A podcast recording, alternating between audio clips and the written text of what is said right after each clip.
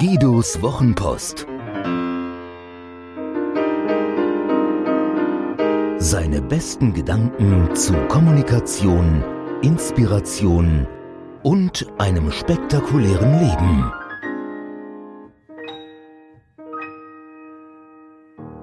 Neulich beim Zoll. Ich stelle immer wieder fest, dass in unserer Gesellschaft die Lücken immer größer werden. Während einige wenige in der technologischen Gegenwart, manche sogar in der Zukunft leben, sind andere in den 50er Jahren stecken geblieben. Machen wir eine Anachronismusmeisterschaft als Spiel? Ich fange an. Das Zollamt.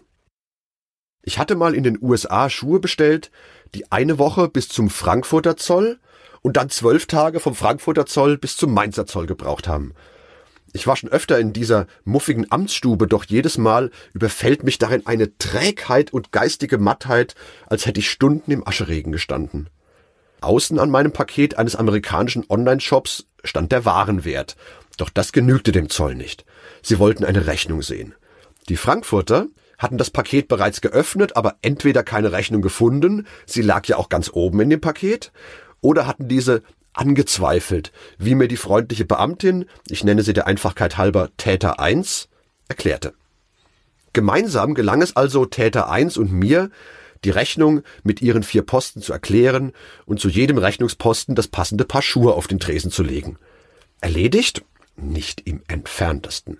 Täter 1 verschwand hinter einer Trennwand, dahinter wohl ihr Computer. Täter 2 auf der anderen Seite der Wand, mit dem Rücken zu mir, hatte wortlos den Staffelstab übernommen und begonnen, in einer schier endlosen Liste auf seinem Monitor zu suchen, welche Kategorie für meine Bestellung wohl anzusetzen sei. Kinderschuhe? rief er mir zu. Ich, ja, auch. Er, und Herrenschuhe? Ich, ja, auch. Er, ist eh das Gleiche. Nach dieser gemeinsam erarbeiteten Erkenntnis brauchte er mich nicht mehr und murmelte vor sich hin. Pantoffeln, Hausschuhe, nein. Dann war ich doch wieder gefragt. Ledersohle? Nein! rufe ich etwas zu laut, stört aber keinen der fünf Anwesenden bei was denn auch und halte eine Kunststoffsohle in den hohlen Raum.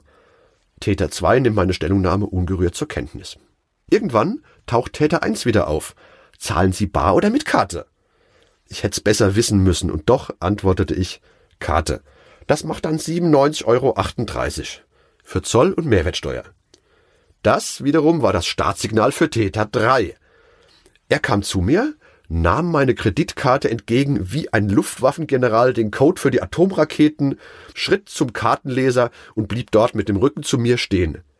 Herr Augustin? rief nun er zu laut, kommen Sie mal bitte rum. Ich durfte also um den Tresen laufen, um den Geheimcode einzugeben. Schnell zurück, bevor noch mehr Asche fällt.